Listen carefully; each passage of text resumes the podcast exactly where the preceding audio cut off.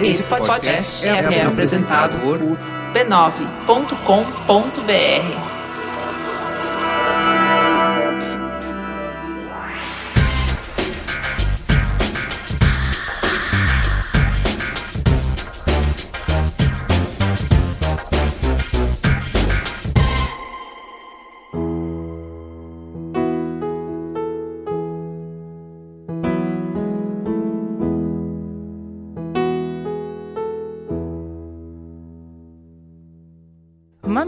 Mamileiros e mamiletes, essa semana não vai ter mamilos. A gente já tinha combinado de gravar um especial Dia das Mães com a Ana Karina, a Samara Barros e a Pérola Freeman, mas a Nina vai fazer uma cirurgia e eu achei melhor cancelar a gravação. Não tem motivo para preocupação, é coisa simples, ela sai amanhã mesmo, mas minha atenção nos próximos dias vai ser para minha pimentinha. Para não deixar vocês desamparados, vamos copiar o This American Life e republicar o primeiro programa de Dia das Mães que gravamos, o episódio que cunhou o termo mãe de merda, que muitos de vocês ainda nem ouviram. Então, puxa o banquinho, passa um café e entra nessa roda gostosa gostosa. Semana que vem, Cris Bartz estará de volta e vai deixar essa conversa de comadres mais completa.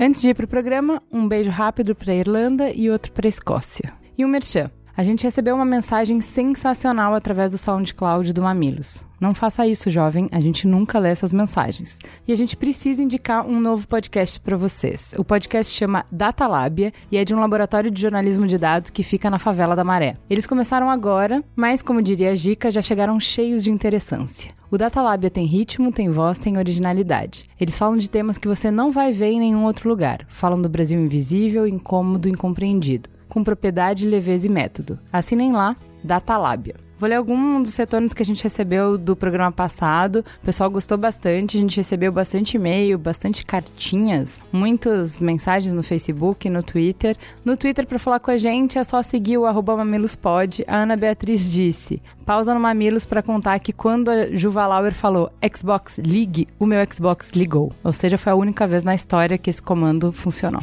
No Facebook, você pode continuar a conversa com a gente temos posts especiais, temos vídeo. A nossa equipe está maravilhosa, produzindo vários vídeos por semana. É só seguir lá no Facebook barra mamilospod. E no site você encontra todos os programas do mamilos.b9.com.br. Vou ler e-mail do Mauro Segura da IBM. Adorei o episódio, porém tem dois pontos que eu gostaria de ter ouvido mais. Eu gostaria que a conversa sobre profissões tivesse sido bem mais aprofundada, mas eu senti que o debate ficou muito na discussão de tecnologia devido ao perfil dos participantes. Eu acho essa questão da transformação das profissões muito importante, porque hoje os estudantes nas universidades estão se preparando para profissões que talvez nem existam mais no futuro próximo, ou pelo menos vão se transformar bastante. O segundo ponto para mim é ainda mais relevante. Acho que vocês esqueceram de dar um caminho para o ouvinte encarar toda essa transformação. Dá conselho mesmo. O que cada um de nós deveria estar fazendo agora para se preparar pelo que vem pela frente? Quais são as competências e habilidades que essa nova era vai exigir dos trabalhadores? O que devemos estar aprendendo, lendo, etc., em vez de ficar no Facebook vendo foto de gatinhos?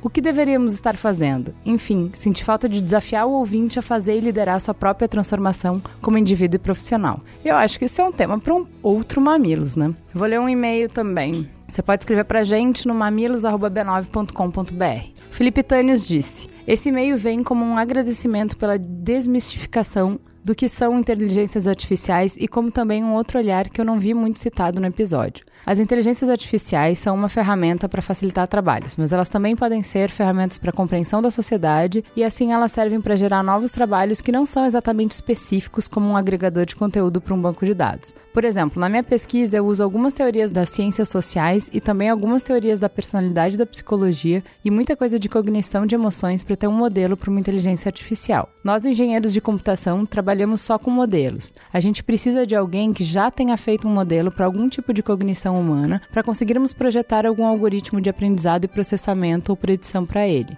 Os empregos se tornarão mais sofisticados, como foi dito, mas ainda precisaremos de muita gente capaz de outras áreas. O Igor Alcântara disse: Sou cientista de dados e podcaster, moro em Boston e atualmente trabalho com um time de cientistas de dados da Universidade de Harvard. Aqui usamos machine learning e inteligência artificial para várias tarefas. A minha específica é voltada a entender o que leva pessoas a doarem dinheiro para a universidade. Quem estaria mais disposto a doar, para que iniciativa e qual valor? O uso de máquinas cada vez mais inteligentes para executar tarefas repetitivas ou de alto risco é uma realidade e tende a crescer. Eu e muita gente acreditamos que isso vai sim gerar um problema. Não é totalmente verdade que quando um emprego é extinto, outro é criado em seu lugar. O saldo dessa conta é negativo, pois se você pensar não em número de empregos, mas em vagas, sempre elimina-se mais do que se cria. Precisamos caminhar para um novo tipo de sociedade onde talvez a única forma de renda não seja o trabalho. Como seria essa sociedade? Não sei. Acho que ninguém sabe, mas precisamos conversar sobre como todos poderão viver com dignidade e saúde em um futuro onde o emprego não será pleno. Para não encerrar meu e-mail com uma bad vibe, queria dizer que o uso de AI já está ajudando pessoas no mundo todo em diversas questões. Por exemplo, na Inglaterra, muitas pessoas já conseguem fazer a triagem inicial de sua condição de saúde através de um aplicativo com um chatbot inteligente que tem acesso ao histórico médico daquele paciente. Se o aplicativo indicar a ida a um hospital, o check-in dessa pessoa é feito de antemão e a equipe médica já se prepara para recebê-la. Existem chips sendo pesquisados para no futuro interagirem com a memória humana e ajudarem o cérebro de pacientes com Alzheimer. Isso sem contar em iniciativas como a da startup Numenta, que está conseguindo reproduzir em computador o cérebro humano com conceitos inclusive de memória temporária e subconsciente. Lucas Vinícius disse: Tenho 20 anos e sou deficiente visual. Bom, o que isso tem a ver com o último episódio? Tudo. Graças à tecnologia, tenho acesso à internet, WhatsApp, e-mail e, sobretudo, ao Nobre Podcast. Estou no quinto período do curso de Direito e o que percebo é que a tecnologia rompe com inúmeras barreiras, permitindo que eu tenha uma inserção significativa em todos os meios, inclusive no próprio mercado de trabalho. A tecnologia não será culpada pela promoção de um possível aumento de desemprego, mas sim o egoísmo de alguns que talvez não saberão como administrar seus ganhos em prol do bem comum. Assim, foi fácil para mim compreender a discussão levantada nesse sentido, uma vez que vivo situação semelhante em que a tecnologia me fornece um rol incrível de possibilidades que às vezes são limitadas unicamente pelo desconhecimento das pessoas.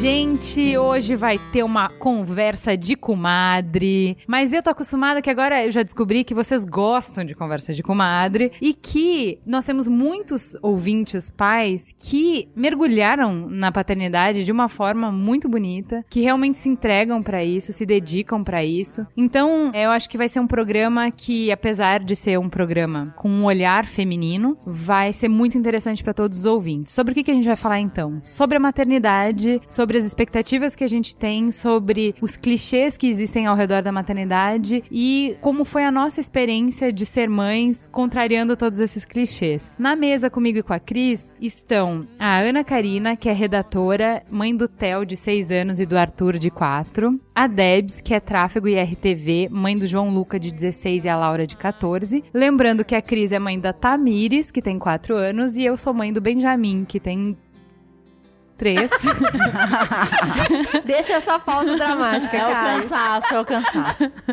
Não, só pra vocês verem como eu não tenho memória mesmo. Benjamin, que tem 13 anos, e a Nina, que tem um ano. Bom, então a primeira coisa que eu queria. Essa pauta veio agora porque começa o Dia das Mães, a gente é bombardeada por um monte de propagandas e vídeos emotivos sobre a maternidade, criando uma maternidade romântica e linda e perfeita e que a gente sonha com ela e romantiza sobre ela quando a gente ainda não é mãe. E aí eu queria que a gente começasse a questionar um pouco isso e que as meninas falassem para mim quando vocês tiveram experiência de mãe de vocês, qual foi o primeiro choque de realidade? Qual foi a primeira expectativa que foi quebrada? É, então. Foi no primeiro dia, logo que nasceu, né? Depois que eu fui pro quarto, enfim. Meu marido foi em casa, porque a gente tinha feito um bolo integral, né? Antes do, de eu começar a ter as contrações. E aí ele falou assim: ah. E tava no forno. Não, não, não, já tinha tirado e tal. Mas ele falou assim: ah, eu vou em casa e tal, e trouxe. Quando eu olhei a Tupperware com o bolo, meu mundo caiu né? Porque eu olhei para aquilo e falei assim: a minha vida de antes, eu quero a minha vida. E aí eu só chorava a partir daquele momento, eu não, não sabia o que estava acontecendo, né? Mas na verdade eu tive aquele baby blues, né? É, que muita gente tem, mas eu não sabia o que que era. E aconteceu no primeiro dia, né? Então ali eu já vi e falei: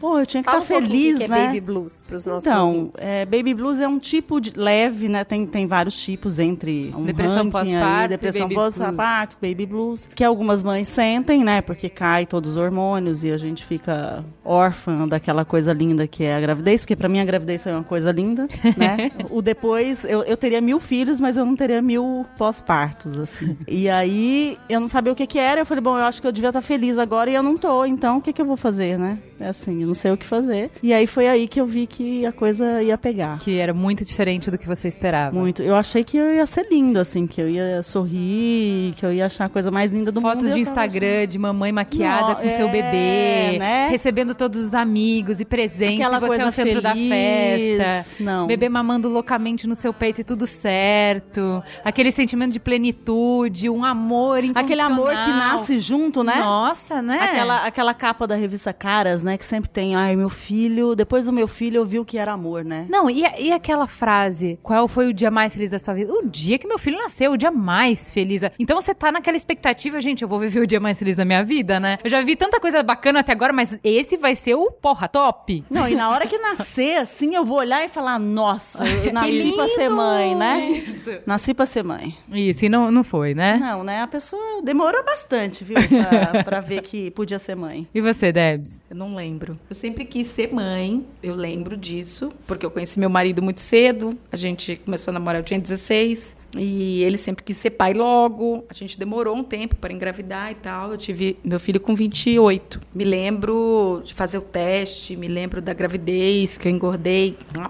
porca. Mas não, também não achei que ia ser o dia mais feliz, porque eu estava gorda como uma porca. Então eu imaginava já toda aquela O que, situação. que isso quer dizer em, em termos de volume? Isso quer dizer que eu engordei acho que uns 25 quilos. Ah, eu também. É, mas assim, eu. É que assim, eu já engravidei gordinha. Isso, Quer também. dizer, acima do que isso, isso. enfim, Isso, eu- assim é, mesmo, Aquela assim pessoa mesmo. que sempre teve complexo, no meu caso. Bom, enfim, João nasceu, mas ele, eu tive muita sorte. João Lucas sempre foi uma criança, um bebê comilão e dorminhoco. Então ele só acordava pra comer. Mas qual foi a tua primeira... O que que não era como você esperava em ser mãe? Acho que a minha atitude, talvez. Eu me cobro muito. Eu acho que eu não sou muito maternal. E eu acho que eu deveria ser. Caralho, Debs, se você não é maternal, fudeu, né? Não, porque a Todo minha... mundo, todos saem da sala.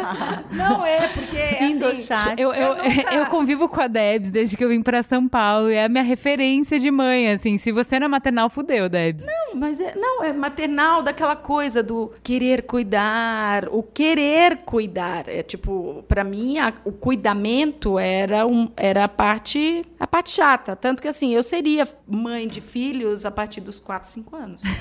Porque mãe de filho pequeno é lindo, muito gostoso o cuti-cuti. Mas. O trampo. E o Gente, trampo? mas bebê tinha que nascer com três meses já, E gente. aí, então, e aí, Opa. esse trampo, era, eu acho que talvez fosse isso, porque eu lembro que eu me sentia muito sem eu mesma, é, sem ser eu mesma. Eu era. Ah, mas a maternidade é isso. É o apagamento Exatamente. completo então, seu, talvez, não? talvez tenha sido isso. E é meio Esse revoltante. momento. E que eu não tinha babás, né? Não, eu nasci, minha mãe morava longe, ela veio, passou 10 dias comigo. Ó, aprendeu? É assim. E foi embora. Meu marido ia trabalhar de manhã e eu ficava o dia inteiro sozinha em casa com uma criança que dormia, acordava, chorava, trocava fralda, né? Dormia, acordava, chorava, né? Trocava. E eu falava, e eu? Eu não consigo. Não, e você tem que e você tem que achar a melhor coisa do mundo, porque todo mundo fala Sim. que é a época mais Nossa, feliz da vida. gente. E como que você pode estar sentindo falta do trabalho? Como que você pode estar sentindo falta de conversar com um adulto? E a culpa que te corrói por Isso dentro. até hoje, na verdade. Meu filho tem 16 anos, meu marido, eu não sei o que, que eu falei com meu marido ontem. E aí ele falou assim: ah, mas se você tivesse no happy hour lá com a agência, tava tudo legal. Que era sempre o que ele falava. Ele falava assim: ah, mas se você tivesse na Bullet, ó, tava beleza, né? Se você tivesse na Sunset, tava jóia. Se você tivesse na. Tipo, o trabalho era realmente onde eu voltava a ser eu. Nossa, gente, é. Então, acho que talvez tenha sido isso. A hora que eu entendi que eu não era mais eu. Eu só era a mãe do João. A gente era uma lanchonete ambulante, né? é isso. E você, Cris? Bom, eu tenho um processo um pouco diferente de expectativa, né? Eu não vi minha barriga crescer, eu não fui ficando cansada e falando, pelo amor de Deus, sai daqui de dentro. Eu esperava o telefone tocar, porque a gente tinha dado entrada no processo de adoção e eu não sabia nem o sexo, nem a idade que a criança viria. Então eu não fiz enxoval, eu não comprei nada, eu não decorei quarto, eu não sabia muito bem o que esperar. Eu tinha certeza que eu ia dar conta, mas é claro que eu não sabia a profundidade do quanto eu teria que me esforçar. Então Então, um dia eu tava numa reunião com muito sono, era uma reunião muito chata. Meu telefone tocou, eu atendi e a pessoa falou assim: tudo bem, é do fórum. Tela azul. Eu lembro, a sensação que eu tenho me dá frio na mão até hoje de lembrar a sensação do tipo, corre pro hospital que estourou a bolsa. E a mulher, muito gentil, falou: Quer conhecer? Eu falei: Desgraçada, você não tá entendendo. Aí, não, não pode falar isso, tá? Porque senão ela vai achar que você é louca. Mas então ela falou: tudo bem, pode vir amanhã. Eu falei: Agora? como assim você me dá uma notícia dessa pra eu ir amanhã? E aí aconteceu, né? Num dia eu não tinha nada, no outro dia eu tinha tudo. Eu tinha uma filha com quase dois anos, nenhuma peça de roupa, não sabia direito o que ela comia, eh, nada. E eu tinha que construir aquele vínculo a partir dali. E que hora que eu percebi que ia ser mais difícil do que. Eu nunca fui romântica com respeito à maternidade, do tipo. Eu sabia que eu precisava construir alguma coisa. E tinha uma série de fundos nisso que eu acho até legal trazer aqui, porque eu tinha muitas verdades que cada dia cai. Que era assim, ah, agora eu tenho que construir um vínculo de amor com essa criança. Eu ainda não a amo. Fui descobrir que mães biológicas precisam construir um vínculo. Que elas não olham pra criança e falam, eu te amo insanamente. É um ser indefeso que precisa do seu cuidado e se exige responsabilidade. Mas não quer dizer necessariamente que você já a ama Não mesmo. caiu a minha verdade. Eu tinha que construir o mesmo processo que todas constroem. A outra coisa era, eu não sei o que ela come, o que ela dorme, o que ela vai fazer. Também não. Descobri que as biológicas passam pelo mesmo Opa. perrengue de entender o funcionamento daquela criança. Outra coisa que até pouquíssimo tempo atrás eu achava que era uma verdade muito minha, que era eu nunca tive ciúme, eu sempre fui uma pessoa que tipo namorado, mãe, irmão, eu nunca tive esse negócio de é meu. E quando a Tatá chegou, a primeira experiência que a gente teve de sair com ela com amigos, a gente foi num aniversário, eu adoro contar essa história porque é muito folclórica. E a gente foi no aniversário e ela foi no colo de uma mulher, eu já me arrumei na cadeira, né? E essa mulher é muito gentil e minha amiga, eu acho que viu que eu lívida, virou pra mim e falou assim: ela é professora, todas as crianças adoram ela. Eu, quem é essa desgraçada? eu não conseguia fazer mais nada a não ser prestar atenção. A hora que eu olho pro meu marido olha de volta, cadê? Cara, eu levantei da mesa, tipo um monstro, e foi procurar aquela maldita. Na hora que eu cheguei, a mulher tava com outras crianças perto, inclusive os filhos dela, olhando peixinhos. Na minha mente, eu estava es- estrangulando ela. Na minha verdade, eu estava assim: Ô, oh, filha, tá tarde. Vamos. Não, mamãe. A minha filha não quis ir no meu colo. Ela não me ama. Ela não. Gente, eu tive uma síncope. E eu fiquei super insegura, mas segurei a onda. Não, filhinha, quase arranquei ela do braço da mulher. Beleza, fomos embora. A hora que chegou no carro, eu chorei compulsivamente. Falei, gente, o que, que eu tô sentindo? O que, que é isso? E eu descobri que era ciúme. Ah, muito bom. eu lindo. fiquei completamente insana. Olha, eu sentia um calor e eu descobri o que, que era ciúme. E eu falei, ah, eu entendo, é porque eu ainda tô construindo um vínculo, né? Eu acho que ela ainda não me ama o suficiente. Quer Não, explicar? gente. Meu Nossa Deus, Senhora. eu descobri que as mães biológicas Opa! E é o ciúme da é babá, a filha? mesma coisa. Oh, É a Ciúme da mesma babá, coisa. né? Então, assim, é óbvio que o processo de espera é muito diferente, mas cada dia Mas que é uma passa, espera. eu vejo que o processo e desperta muita curiosidade, que todo mundo fala assim, cara, mas e aí? É a mesma coisa e com você, como é que foi? Não é tipo louco? Que dia que eu descobri que o mergulho era mais profundo? Quando ela não fez cocô. Eu sabia tudo. Eu sabia tudo. Eu sabia exatamente o que fazer e tava muito disposta. Mas quando ela não fez cocô, porque ela tava numa casa nova e o cocô é uma entrega, alô, ouvintes, vocês precisam dormir com essa Ó, informação. mãe, você tá, você passou cinco minutos falando com mãe, você vai ouvir falar de cocô, tá? Nossa, Então, Já- assim, o cocô é uma entrega e ela tava num ambiente novo. E ela não fazia cocô. E aí eu entendi, tipo, cara, peraí, eu sei tudo. Como ela não faz cocô? Ela comeu as coisas certas,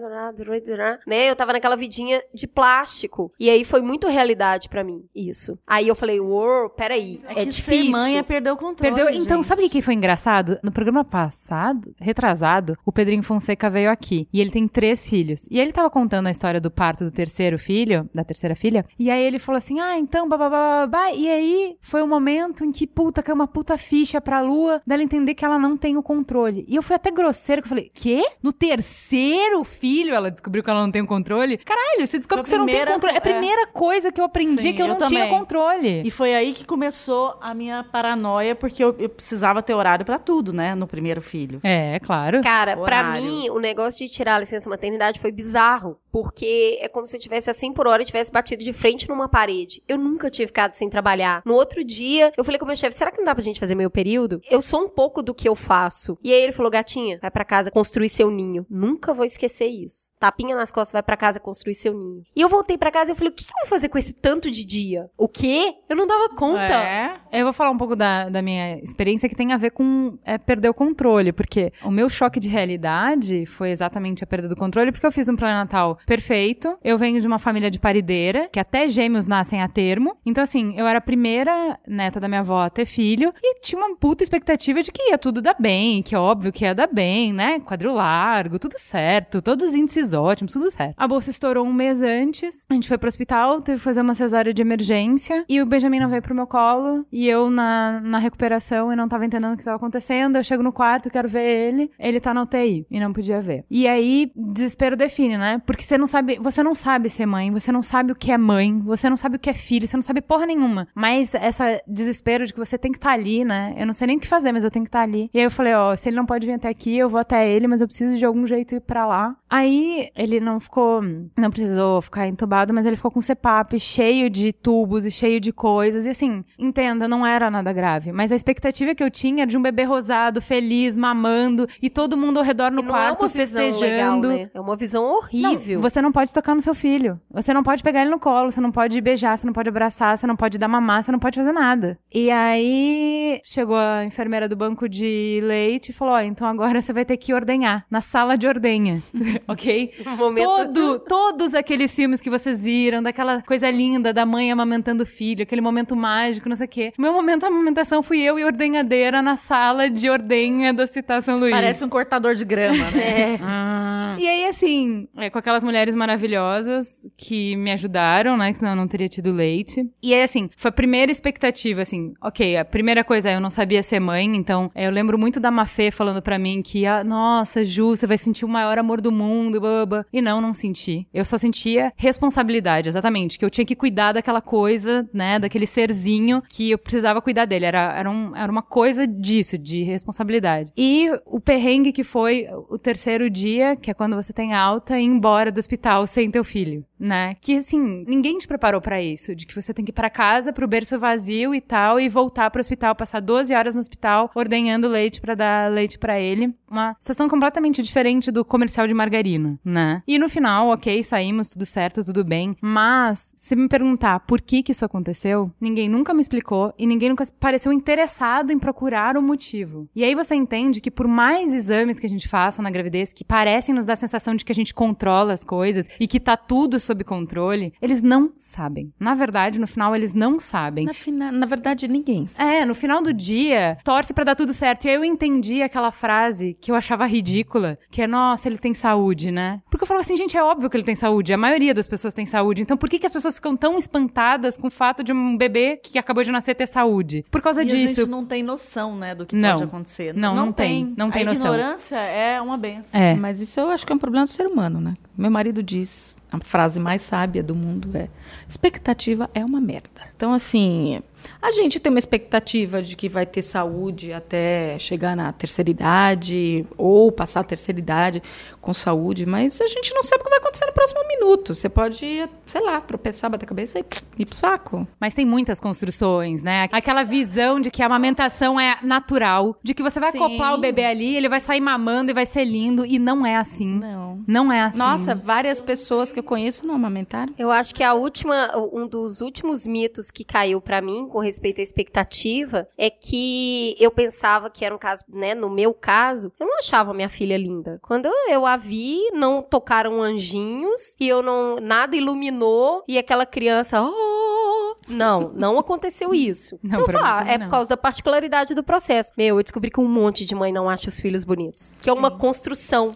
Claro. E só quando você desenvolve essa construção que você começa a olhar pra aquele ser e achar ele lindo. Quando você vai se apaixonando por ele. Ah, mas, ó, eu discordo um pouco. Porque, assim, não é. Eu, eu não acho que é no momento que vai construindo um amor que você vai achando, lindo, vai achando lindo, entendeu? Assim, eu sei ver qual filho meu é mais bonito que o outro, mesmo amando os dois loucamente. Entendeu? É, não então é o esse, é, amor. ó, esse é outro mito. É o mito de que você tem que amar igual. Não é? Sim, é, é né? assim, e que você tem que dar as mesmas coisas. Eu acho isso muito louco. Eu tive um puta embate com o Merigo agora, porque a gente tá num momento de comprar P e tal, então super apertado de grana. E aí é um ano da Nina. Ah, o que, que vai fazer de festa pra ela? Não vai fazer. Como não vai fazer festa pra Nina? Pro Benjamin fez uma puta festa. Falei, então, momentos de vida diferente. Agora a mamãe não pode. A mamãe tá fazendo milhares de coisas, tá correndo atrás de reforma, de papelada, de bababã. Mamãe não tem como. Não, mas tem que dar igual, tem que ser tudo igual. Gente, não, é assim. Você tem que dar O que você pode. Exatamente, exatamente. Que é assim, ó, eu vou dar o inteiro. melhor pra vocês dois. Essa é a igualdade. O fato de que eu vou dar o melhor para os dois. O melhor que o momento exige, Exatamente. ou- Então, sei lá, de pede. repente, com 15 anos, o Benjamin quer ir fazer um intercâmbio. Quando ele tiver 15 anos, talvez eu não tenha essa grana e ele não vá. Uhum. Talvez quando a Nina tiver 15 anos, eu tenha e ela vá. E assim, não vou privar um por conta do outro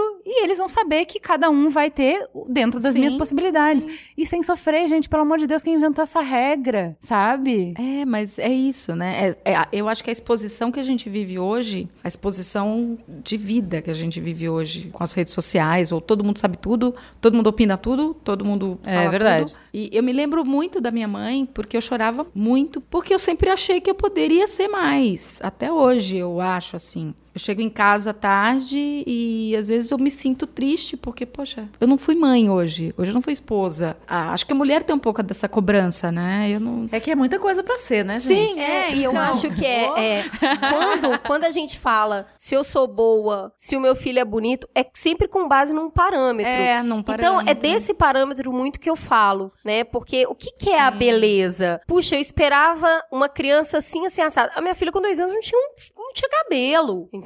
E aí você começa, você olha pra aquele ser assim, e aquele ser não é aquilo que você vê em todas as publicidades, entendeu? Você reconstrói o seu olhar É a pra beleza. mesmo. Igual eu acho que, de alguma forma, você vai gerenciando a sua frustração, entendendo o que, que você é capaz de fazer e o que, que é só uma imposição que você nunca vai cumprir mesmo, igual um ideal de beleza, sabe? É, mas é que É. tem muita imposição pra maternidade. Você tem que ser perfeita em todos os níveis e assim, sempre foi assim. A minha avó um negócio, minha avó tinha sete filhos. E o sogro dela visitava a casa dela, ia almoçar na casa dela e falava a seguinte frase: É, porque se uma coisa acontece com uma criança, a culpa é da mãe, né? Filho de uma puta. Porque ela vivia na angústia de que se a criança caísse, se a criança não sei o que, era mal cuidado, era omissão dela, entendeu? Então, assim, sempre existiu essa pressão com as mães, só que eu vejo hoje que, assim, por a gente ser profissional e a gente tá em empresa e trabalhar de um jeito que a gente tá acostumado a, a ter uma lógica do trabalho, a gente acaba levando essa lógica pra dentro de casa. E aí é o que eu falo de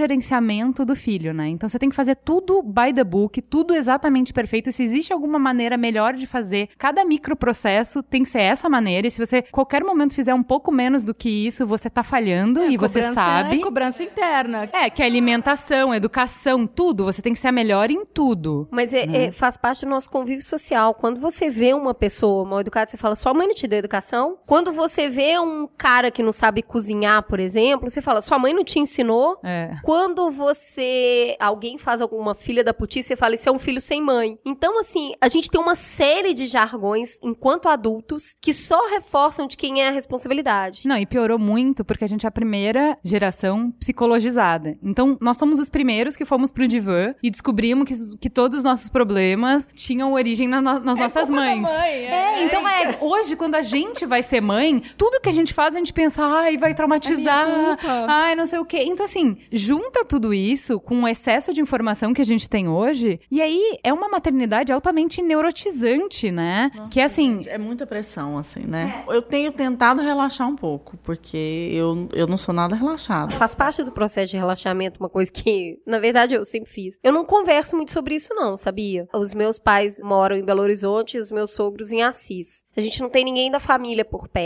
O que faz com que eu, meu marido e a Tatá tenhamos que conviver e dividir as responsabilidades da casa juntos. Isso é muito Né? bom. Então, assim, não tem ninguém por perto, o que também tem uma parte muito ruim, que é ruim não ter Tem. avô, avó por perto, primo. Porra, eu pago esse pedágio facinho. E aí, e assim, às vezes eu, eu só quero ir no cinema, mas eu não vou, entendeu? Mas aí, pra começar, o julgamento que eu tenho de maternidade só vem meu, porque não tem ninguém mais olhando pra mim pra falar. Não tem mais ninguém no seu mesma. E eu não costumo conversar muito sobre maternidade, eu não sigo nenhuma lista de mãe, e eu não me relaciono com as mães da escola da minha filha. Eu não tenho relacionamento praticamente. é, nó- eu e a Juliana temos muita convivência. É muito raro a gente falar de maternidade. Ah, não tão raro assim. A gente fala dos filhos, mas não do tipo, é, Ah, o que, que você o- tá fazendo com, a- Sim, com seus sim, filhos sim. sobre Como isso? é que você fez isso, Não. isso e isso? Não, Não, mas eu tem. gosto muito de conversar sobre isso porque eu, me- eu vejo identificação com as pessoas e isso me alivia muito. Então, quando eu, quando eu converso, eu vejo que é igual pra todo mundo, que é difícil pra todo mundo. Sim, é- é, é assim, sentido quando meu filho de não falar. comia de jeito nenhum, eu só pensava na Ana, eu falava, só a Ana vai me entender, eu preciso falar com a Ana. Te mandei uma mensagem Nossa, falando, sim. Ana, desesperador, eu nunca pensei que eu ia passar por isso, porque na minha família isso não existe. E assim, uma série de construções que a gente tem, sabe? Imagina que eu vou falar pra minha mãe que eu não ia comer. Nunca passou pela minha cabeça, entendeu? Então, assim, a gente vem também com uma série de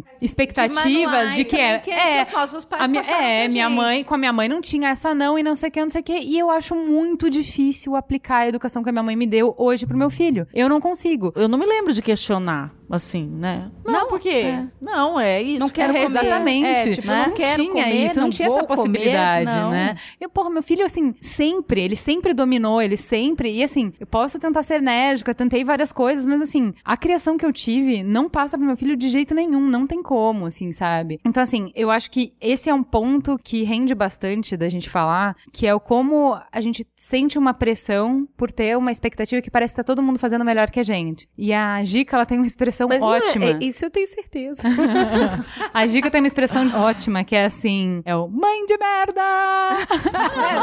Sabe, tipo, você foi resolver algum problema na rua, levou as crianças, e aí, de repente, era duas da tarde, eles não tinham almoçado. Mãe de merda! Exato. Deixa as crianças sem comer, muito. né? Vamos mãe de fazer um stand de mãe de merda, porque assim. Atrasou a vacina do filho. Mãe de merda! a- eu, eu, eu, eu acho que o meu. que tem que vacinar. Mãe de Nossa, merda! eles- Não levou a foto do, Siri- do dia das mães da escola. Mãe de É, merda! não mandou o que a escola pediu pra participar da atividade e o seu filho. Ah, vamos lá. Vou contar o meu primeiro momento mãe de merda, que eu me lembro. Ah, o da unha. Depois eu tenho que contar um meu, Então gente. vamos lá. Eu tava super fodida no trabalho, tava saindo super cedo, chegando tarde, cheguei tarde, fui dar um beijo na Tatá dormindo, olhei pra unha dela e falei: caramba, ela tá com a unha grande. Amanhã eu vou acordar mais cedo, vou cortar a unha dela antes de trabalhar. Claro que eu não fiz porra nenhuma, porque eu estava caindo de sono, acordei correndo, saí desesperada. À noite, Naná, olho pra ela, a unha cortada. Mãe de merda! Filha, quem cortou sua unha? A professora. tipo, meu, eu queria me matar. Descaso, Cris. Como que assim? descaso. A professora. de- Cara, tipo, como assim a professora. Eu, até hoje eu não engoli isso, como vocês podem perceber, tem razão. então, assim, a professora cortou a unha dela. Eu comecei a chorar porque eu tive um momento de desequilíbrio, que é raro. Mas é, é que eu, eu Eu, já tenho tava. momento de desequilíbrio todo dia. Assim, eu fiquei. O meu nível de frustração foi tão alto que eu não consegui segurar. Nem agradecer a professora. Não, eu que agradecer, eu queria matar ela. eu não consegui segurar. Aí a Tatá virou pra mim: Mamãe, ela só quis ajudar. Essa unha vai crescer agora. Eu vou cortar. Esse é o meu primeiro, que eu me lembro, o meu primeiro instante. Ah, não, desculpa. O primeiro foi logo que ela chegou, ela praticamente não falava. E eu quase enfiei um suco goela abaixo nela, de laranja. E ela não queria tomar, ela não queria tomar. Eu, mãe, que merda. Teve uma hora que eu, ah, deixei o copinho em cima. Ah, não, fui dar uma bicada. Eu tinha colocado uma laranja podre. Mãe de merda! É isso, gente. É isso. Depois disso, É, né? Não, gente, é assim, quem nunca, o filho não tá querendo comer, e você fazendo aquela brigaçada, aquela brigaiada toda, e bababá, bababá, bababá. Passa dois dias, você descobre que o quê? Era o dente, ele não podia comer, mãe de merda.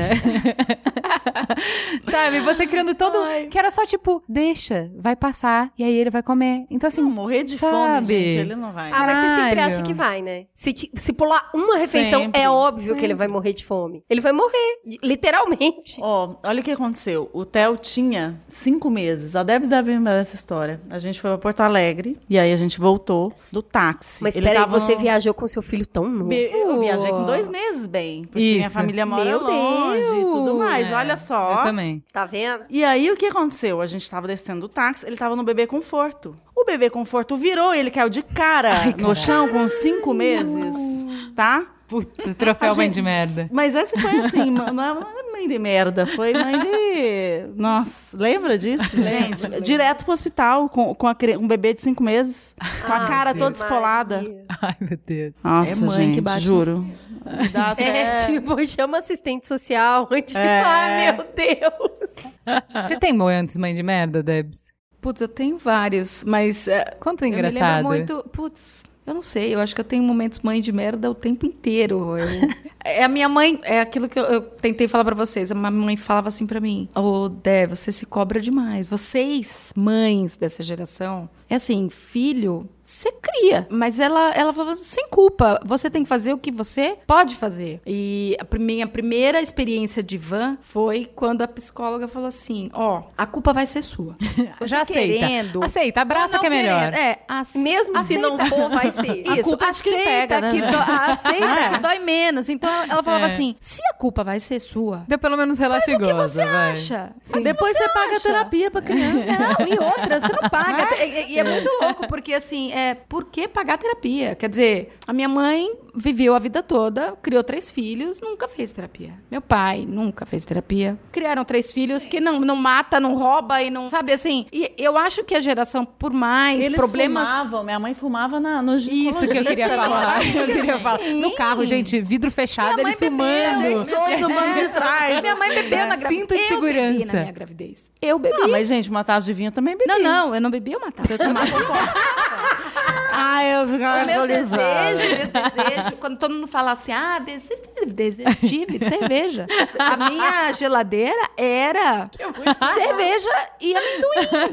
Era o que eu tinha vontade de comer, Mãe cerveja. do happy hour. É. Então, assim, e na nossa casa tinha muita cerveja e amendoim. Então era só o que eu comia. Eu via aqueles pôsteres de mulher pelada, assim, de, de cerveja. Você Eu, desejava. sali- eu É. salivava. E eu só pensava no momento de chegar em casa e tomar cerveja. Então, Eu tive assim, vontade de tomar cerveja, mas eu tomava sem álcool. Não, Não, mas, gente, eu- eu- sabe o que é- que eu fico pensando? Tipo, isso me ajudou a colocar as coisas em perspectiva. Não é a não fazer, mas, por exemplo, eu sou super é, CDF, né? Então vai fazer o curso de paz. Se você aprendeu aquilo, aquilo é daquele jeito e pronto. Uhum. E a minha mãe é enfermeira. E aí eu dava banho no Benjamin. Peraí, só um minutinho, Exatamente. existe curso de paz? Tem. Tem, tem. É, é bem, é bem útil, assim. Você aprende várias coisas interessantes. Bom, aí eu dava banho daquele jeito, todo, né, em etapas, várias etapas, acertando tudo, não sei o quê. A minha mãe olhava e falava, Juliana, isso é banho de hospital. Não, não tem a menor necessidade de fazer isso. E eu não, desde que eu aprendi assim, eu vou fazer assim. E aí, uma coisa que eu me dei conta foi assim, logo no início, a primeira coisa que eu aprendi foi, cheguei no quarto, o Benjamin tava de bruços. E no curso, fala que a síndrome da morte súbita, você tem que deixar o É. bebê de barriga pra cima e tal. Eu, não, porque. Aí a minha mãe falou assim: eu, no meu curso de mães, falavam que tinha que deixar de bruços pra não morrer. E aí, na hora, me caiu uma puta ficha. Todas as pessoas que eu conheço, todas as pessoas que estão vivas, todas elas dormiram de bruços. Porque na época era dó, é. isso. É. Não, era isso que diziam pras mães. Então, quer dizer, eu continuei colocando meu filho de barriga pra cima porque a ciência hoje fala isso. Só que eu nunca enchi o saco da minha sogra, dela, de todo mundo que botava de bruços, porque eu não achava que o Benjamin ia morrer se uma noite que ele tava com as avós, ele ficasse. Então, assim, isso te dá uma escala pra todas as outras coisas, sabe? Ah, tem que esterilizar as coisas. Cara, todas as pessoas que você conhece que estão vivas não esterilizaram. E elas estão vivas até hoje. Então, assim, você pode até esterilizar, mas não leva a coisa a sério demais, entendeu? Olha, eu acho que no meu caso beira o ridículo, né? Que querer tudo, uma sepsia absurda, tudo absurdo, quando de repente eu falava, minha filha viveu quase dois anos num abrigo.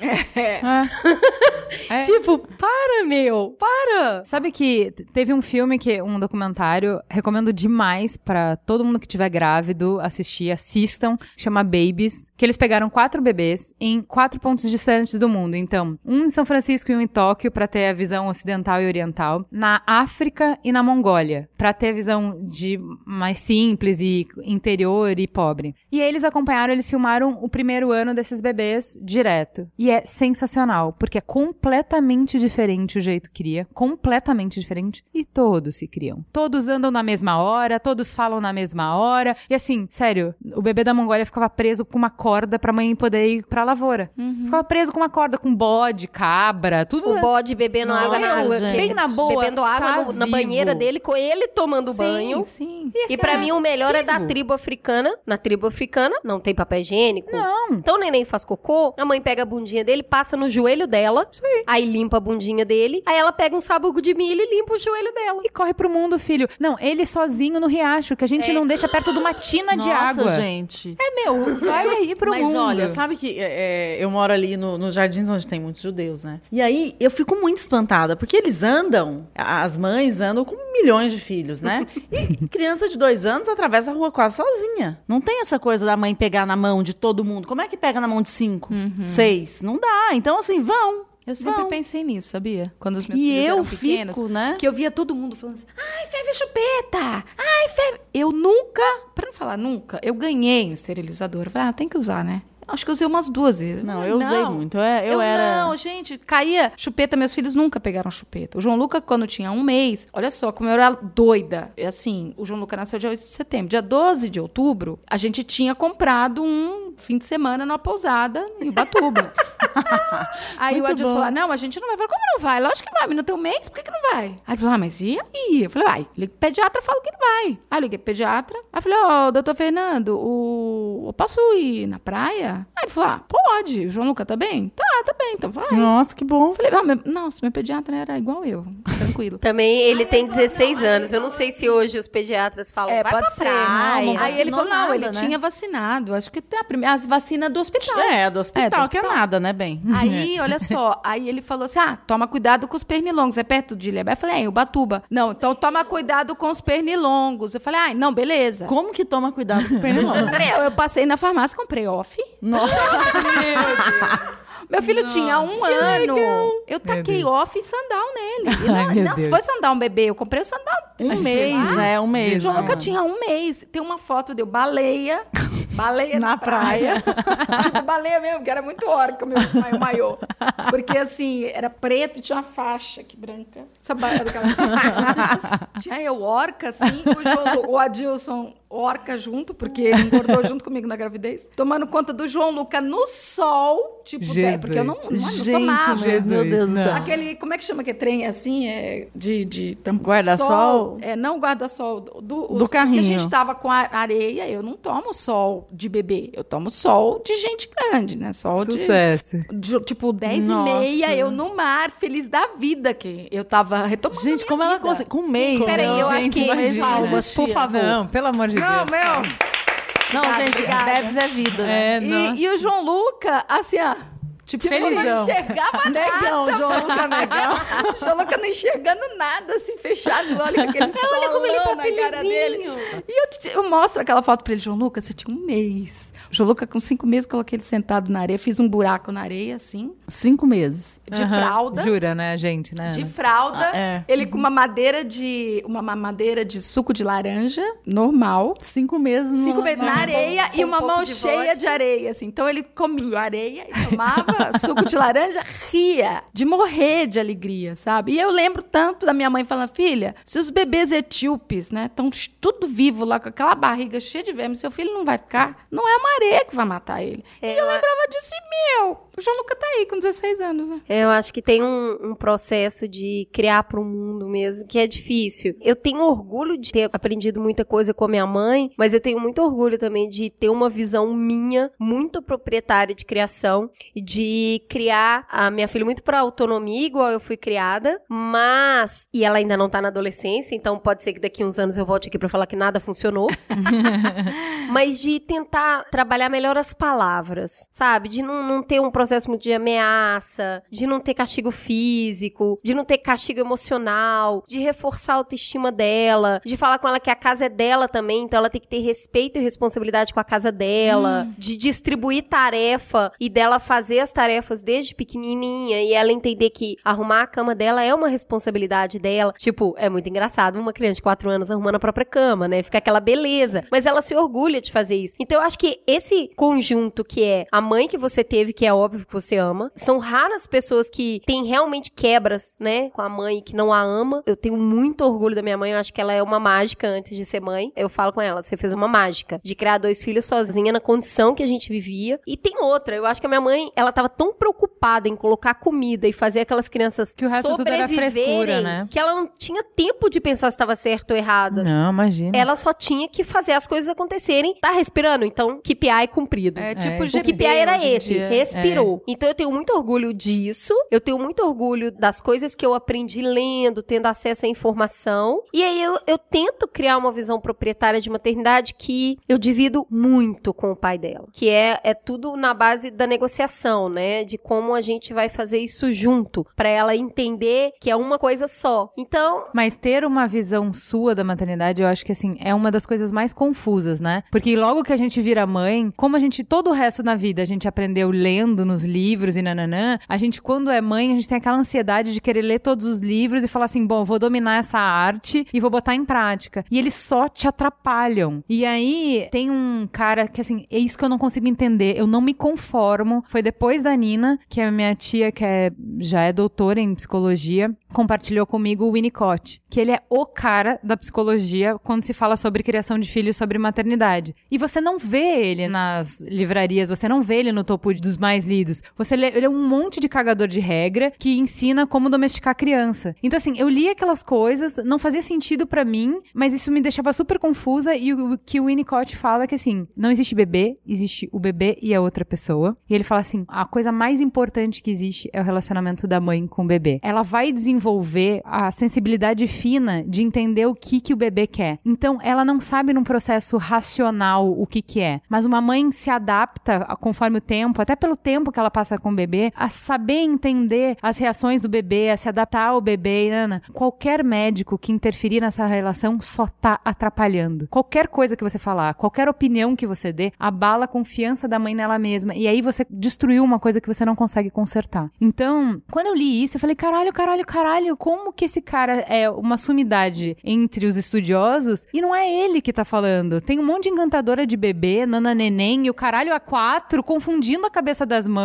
que assim te deixam com culpa, né? Porque você lê o- a criação com apego, daí você lê o nana neném, daí você lê e você quer conciliar as Você um de coisas. coisa, né? E nada faz sentido, e você fica perdida, sempre com o senso de que você tá fazendo errado. Sabe, eu lembro, assim, muito forte de essa angústia de será que eu tô fazendo certo? Será que eu tô fazendo certo? E assim, com o Benjamin foi tudo, será que eu tô fazendo certo? Será que eu tô fazendo certo? E o meu padrasto é médico. Eu tinha um médico, que o pediatra do Benjamin, que ele falava assim que o Benjamin não dormia com dois meses, era porque ele tava me manipulando. Se o Benjamin chorava, ele tava me manipulando. Com dois meses. E as coisas não. Sabe quando não fecha pra você, que você sente que é uma coisa. Porque o Ben, ele sempre teve salto de desenvolvimento muito pronunciado. Então, no salto de desenvolvimento, ele de 15 em 15 minutos acordava. Ele acordava chorando puto de estar acordando. Porque ele tava com sono, queria dormir e acordava. E esse médico falando que ele tava manipulando, me manipulando, que eu tinha que deixar ele no berço, tinha que deixar chorando, não sei o quê. E aí, eu cansada pra caralho, encontrei meu padrasto, falei pra ele isso. E ele, médico, médico das antigas, né? E ele falou assim: médico é pra cuidar da saúde do teu filho. Pra falar como criar o teu filho, isso ele tá ultrapassando as responsabilidades dele. Ele não pode te falar isso. Isso é você que tem que descobrir, é você que tem que Você saber. que tem que fazer. Caralho, Saber aquilo ali pra mim foi super transformador. Eu demiti esse médico, fui atrás de outro médico e aí eu, assim, eu fui ver na internet, aí eu descobri o que era salto desenvolvimento, daí eu,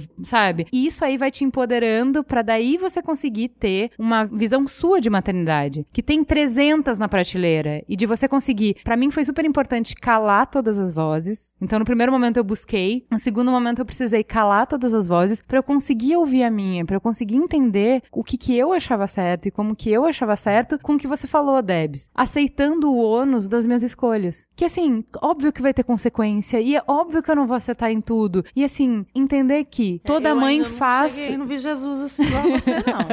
Toda mãe Eu faz tô- o melhor que pode e você tem que rezar para que o melhor que você pode seja o suficiente. Porque é óbvio que as tuas falhas vão se reproduzir nos teus filhos. Então, sei lá, a gente não é muito físico. Benjamin não sabe jogar bola, não sabe nadar, não sabe, tipo, filho do Kiko e da Dani mergulha, quase surfa, entendeu? Benjamin jamais, porque, assim, É, gente, mas... não somos assim. Então, assim, Benjamin lê livros desde seis meses. Vocês são Você tem os fotos pais, dele é, lendo livro. Os pais do é isso que a gente Benjamin tem pra dar. Os pais do Benjamin. É, então assim, é. o que a gente tem pra dar é isso. Vamos torcer pra que seja o suficiente. Isso é legal, Hum, né? entendeu? Não, é o que eu falo pros meus filhos hoje. Tipo, ah, mas eu não tenho, não sei o quê. Hum, Você não tem porque os seus pais não têm. Ah, mas eu quero fazer então, mas seus pais não podem. Não podem fazer. Então, assim, você quer mudar. Aliás, os meus filhos, eles sofrem com isso desde os, sei lá, quatro anos de idade. Eles se entendem. Ah, eu quero. Eu falo assim, ah, meu filho, então quando você crescer, tiver sua casa, seu trabalho, você vai lá e faz. Isso é uma coisa que eu tento fazer diferente, porque a minha mãe sempre falava assim: quando você tiver a sua casa, você manda na sua casa. Essa casa não é sua, essa casa é minha. Então você vai ter que obedecer as regras, as minhas regras. Eu saí de casa com 19 anos, porque eu cresci com a mentalidade de eu vou sair daqui e ter minha casa pra eu poder fazer as minhas regras. Se é só quando eu tiver a minha casa que eu vou conseguir minimamente fazer o que eu gosto e da forma que eu gosto, eu não quero ficar aqui. Então, assim, eu lembro que eu comecei a trabalhar com 15 anos e era juntar dinheiro pra eu poder ter a minha casa. Mas no que que isso é ruim? Porque, assim, se eu conseguir que meu filho seja autônomo com 19, pra mim foi sucessaço. Olha- Juliana, troféu mãe do ano.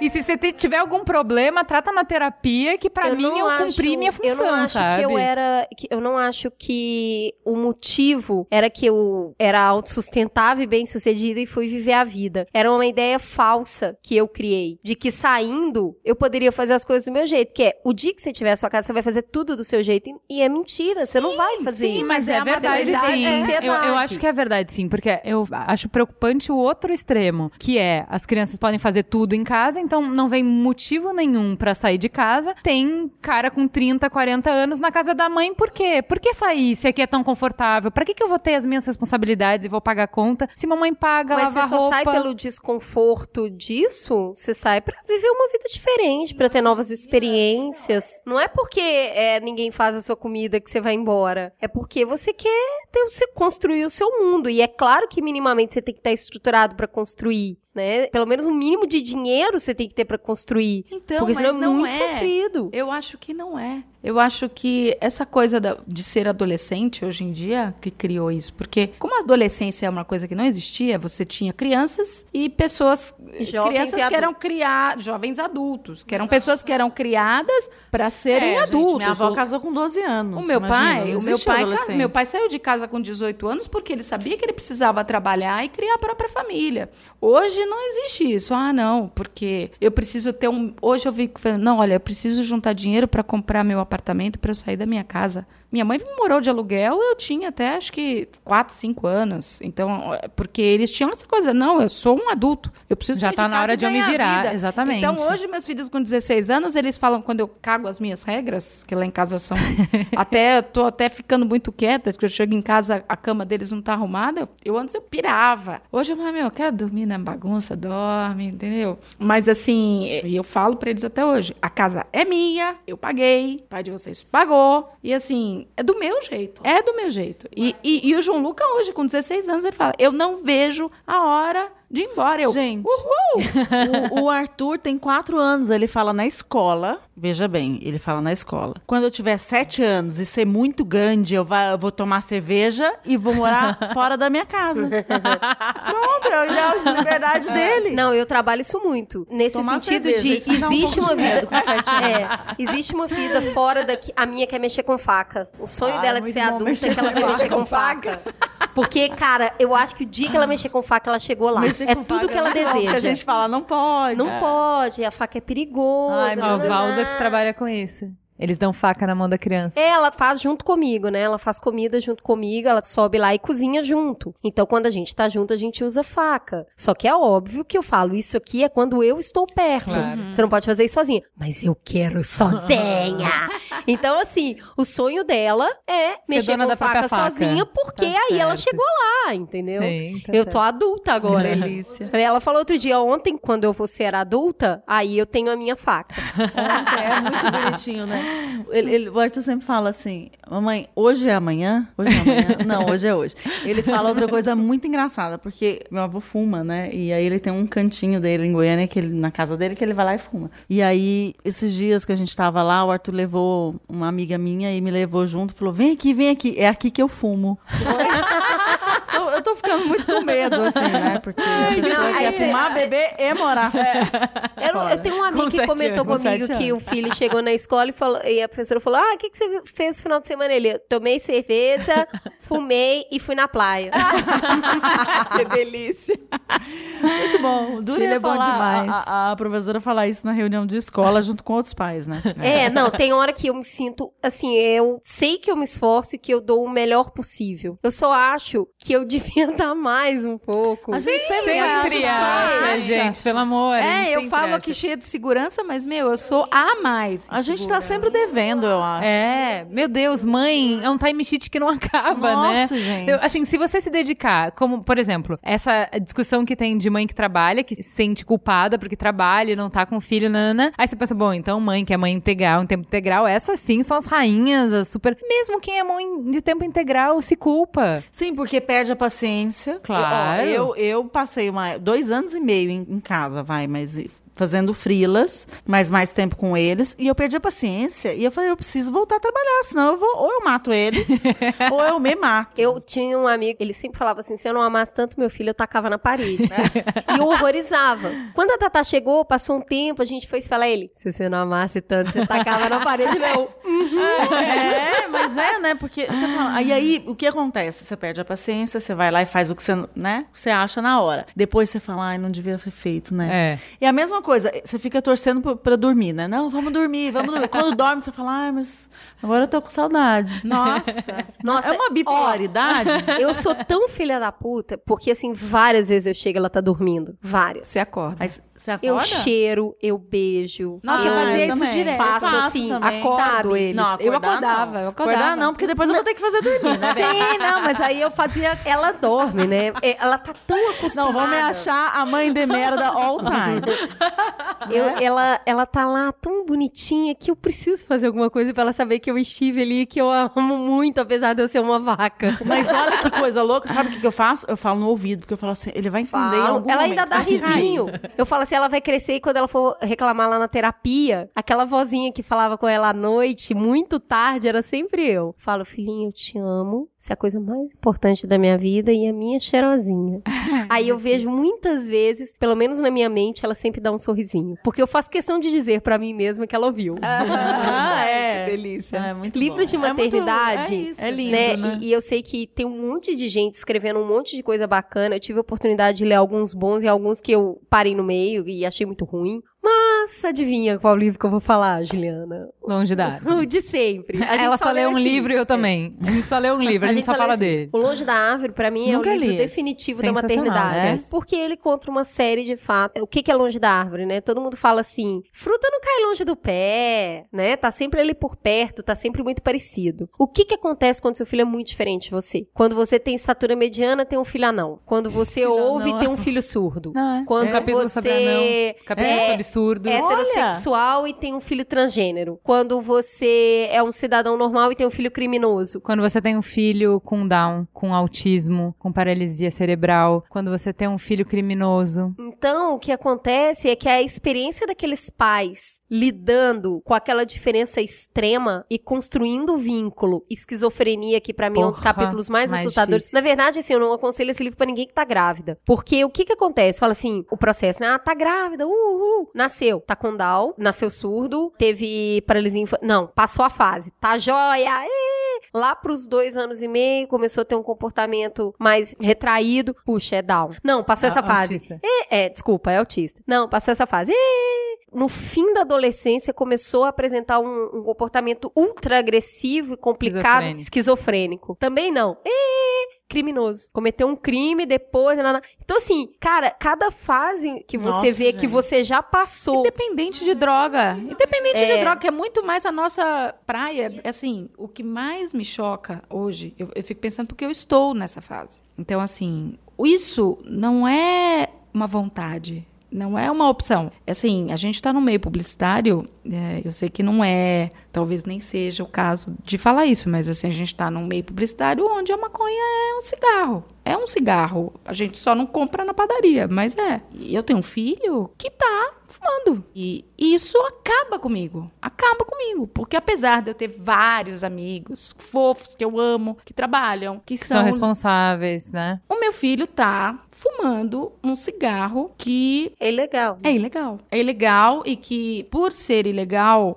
ele tem uma coisa atrás dele que é muito complicada. E meu filho tem 16 anos. Ele não tem maturidade. Não é um adulto de 25 anos que tem uma própria experiência de vida ou de 30 que fala: Meu, eu vou fumar meu cigarrinho aqui, tá tudo bem. Não, é uma criança de 16 anos. É uma criança, sim, porque ele não tem. Não, não é um cara que foi criado para ser adulto. Ele não, é e segundo o ainda um programa de redução de maioridade penal, ele não tem as estruturas cerebrais formadas ainda Sim. para fazer escolhas ter percepção das racionais. E ele pode de- dessa coisa de custo-benefício, da consequência dos atos Sim, dele. né? e é uma coisa muito louca, porque assim, uma coisa é você ter um filho. Eu tive um filho com Down, a natureza dele. Eu tenho um filho com esquizofrenia, a, a natureza dele. Meu filho sofreu uma paralisia cerebral.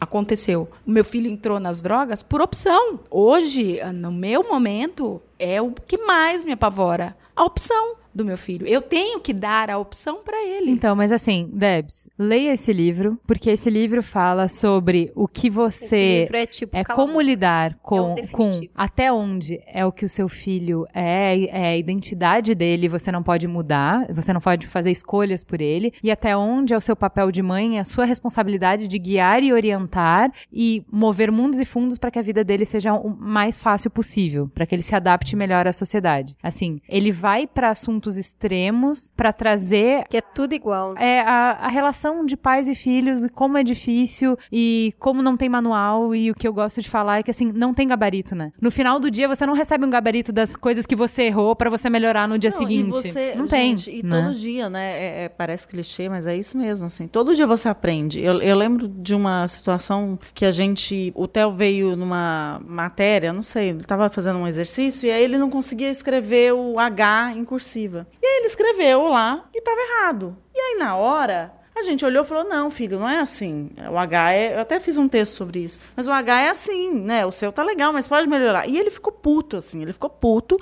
Ele achou que a gente tava, enfim, dizendo que ele não tava fazendo de um jeito certo e tal. E aí falou: ah, me deixa sozinho, que eu quero ficar sozinho. E aí ele ficou fazendo, trein- treinando o H, né? Treinando, treinando. E quando ele viu que tava mais legal, ele chamou a gente. E aí, puta, que legal, nananã. E aí a gente se olhou e falou: bom, será que a gente deveria ter dito ou não, né? Como que a gente age, né? No, nesses momentos que a gente não sabe como agir, né? Eu nunca eu tinha passado por isso e nem sei como é que é. Se eu tenho que falar que não é, se é, se eu tenho que enganar e falar que tá legal e não tá. né? Então a gente vai sempre pela nossa verdade na hora, entendeu? E é um aprendizado mesmo, você erra. E eu acho que muita gente fala assim: ah, não pede desculpa, né? Assim, você não Nossa, tem que pedir desculpa. desculpa. Então, e é- exatamente. Eu falo, não, discordo, porque assim, se eu errei, eu tenho que mostrar que eu Você sou tem que ensinar de, pra né? ele como que se faz quando se erra. Tudo que você fizer Exatamente. é um tipo. Né? É um tipo que ele vai usar no momento que ele estiver naquela situação, ele vai buscar daquela prateleira o que ele tem de referência. Então, quando se erra, como que se age quando se erra? Você senta, conversa, pede desculpa. É pelo mesmo motivo que eu não bato. Porque se eu bater, ela vai entender a percepção que eu tenho, tá? E também não julgo quem bate. Foi muito uma construção minha e dela, porque eu já corrigi dessa forma. E aí eu entendi que eu não tenho que corrigir, eu tenho que educar. E que aí o que que acontece? Eu só era levada a dar umas palmadas quando eu já não tinha mais argumento. Então era a minha frustração. Eu não tava sabendo lidar com a minha frustração, não com a dela. E aí, quando a gente senta e conversa sobre alguma coisa que deu errado, e aí o contrário disso é bater, eu falo assim: caramba, quando ela se sentir muito muito frustrada com alguém, ou alguém não fizer as coisas do jeito que ela espera, ela vai bater também. Porque ela apanha. E quando ela crescer e descobrir que ela não pode bater no chefe dela, no namorado dela, na mãe dela, ela vai lidar com uma frustração maior ainda. Caiu essa ficha muito cedo, muito cedo, porque eu acho que a palmada é um comportamento que a gente vai reproduzindo. Como que você coloca limite se você não bate? Cara, tem limite pra caramba. E a criança, ela tem um instinto de saber quando ela erra. Ela sabe. Sim, é, a culpa por errar também é muito grande, É. né? Então, É, assim, é, eu voz, acho que quando- olhar. Quando você consegue falar assim, olha, é, você não deveria ter pego a faca assim que eu estivesse aqui. E eu falo isso muito com ela. Qual que é a tarefa do papai e da mamãe? Aí ela fala, cuidar de mim. E qual que é a sua tarefa? Respeitar o que a mamãe e o papai falam. Então ela não me obedece. Ela respeita o que eu falo porque ela reconhece que a minha tarefa é cuidar dela. Então, o dia que ela pegou a tesoura e eu não tava perto, assim, a única vez que você quer matar o seu filho é quando ele se põe em risco. Isso é uma coisa muito louca. Se ele se põe em risco, você quer matá-lo.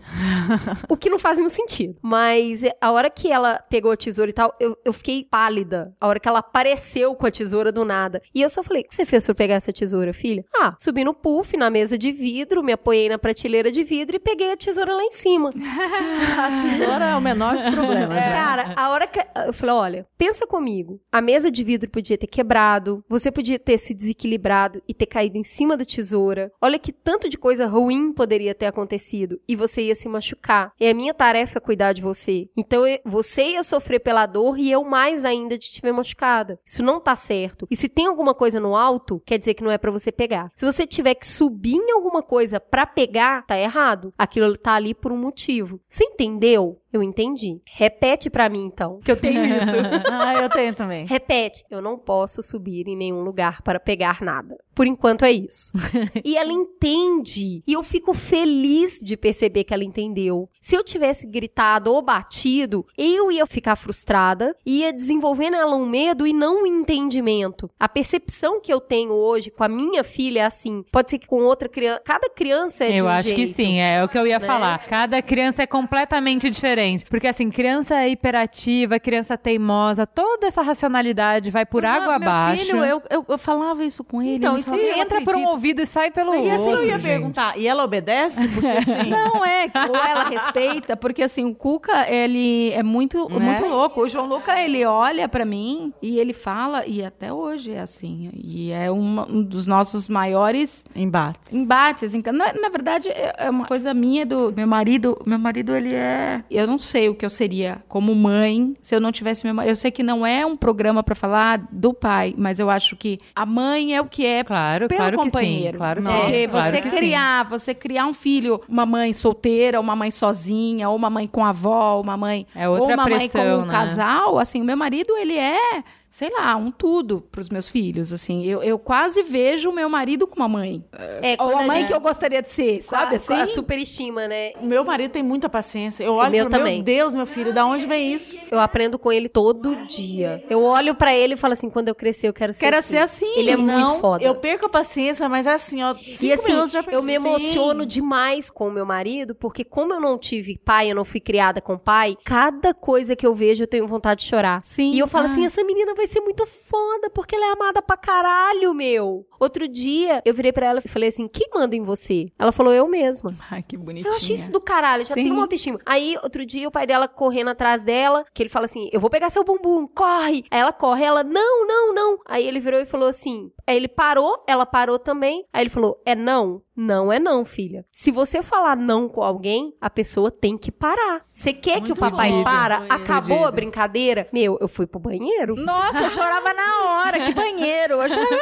Eu falei, caralho, ele é muito foda, meu. Muito bom, não, né? Porque tipo a gente comercial não... feminista. Ele falando com ela, o não é não. E se você falar não com alguém, a pessoa tem que parar. ela tem bom. quatro anos e tá crescendo sabendo disso. Eu fui saber disso com, sei lá, outro dia. Nossa, a gente nem escuta A gente não isso. faz isso. Porque faz parte da brincadeira falar não e continuar correndo, né? Sim. sim. Sempre não, foi e, assim. na verdade faz parte da vida você tentar o não até Faz parte da vida continuar correndo, né? continuar correndo, ouvindo não o tempo inteiro. E assim, eu falo isso porque o Adilson é a mãe que eu gostaria de ser, porque o mantra dele é: eu faço com amor. Se tá errado, foda-se. entendeu? É, é- É tudo que eu é sei. uma Eu dou o melhor. isso, Não, eu, gente. eu dou o melhor do que eu tenho. Eu dou tudo que eu tenho. Eu faço o melhor do que eu posso com amor. É. Então eu tenho que esperar que isso seja o suficiente. Sim, sim. Eu dou tudo. Mas será que tudo. o pai não tem culpa? Eu Porque acho que a assim, culpa- Nossa, o homem- Merigo, por todas nós juntas. tem. Nossa, o, Merigo meu, muito. O, o Rafa não tem, mas Eu não acho Não, o Merigo queria ser perfeito. É, ele não, se não, doa não tem culpa, incessantemente. gente. Vou chegar em casa e perguntar, eu não sei. Merigo Se ele tiver, eu vou dar dois tapas na cara dele, porque ele É. é muito foda pra sentir culpa. Sim, é. Mas a gente também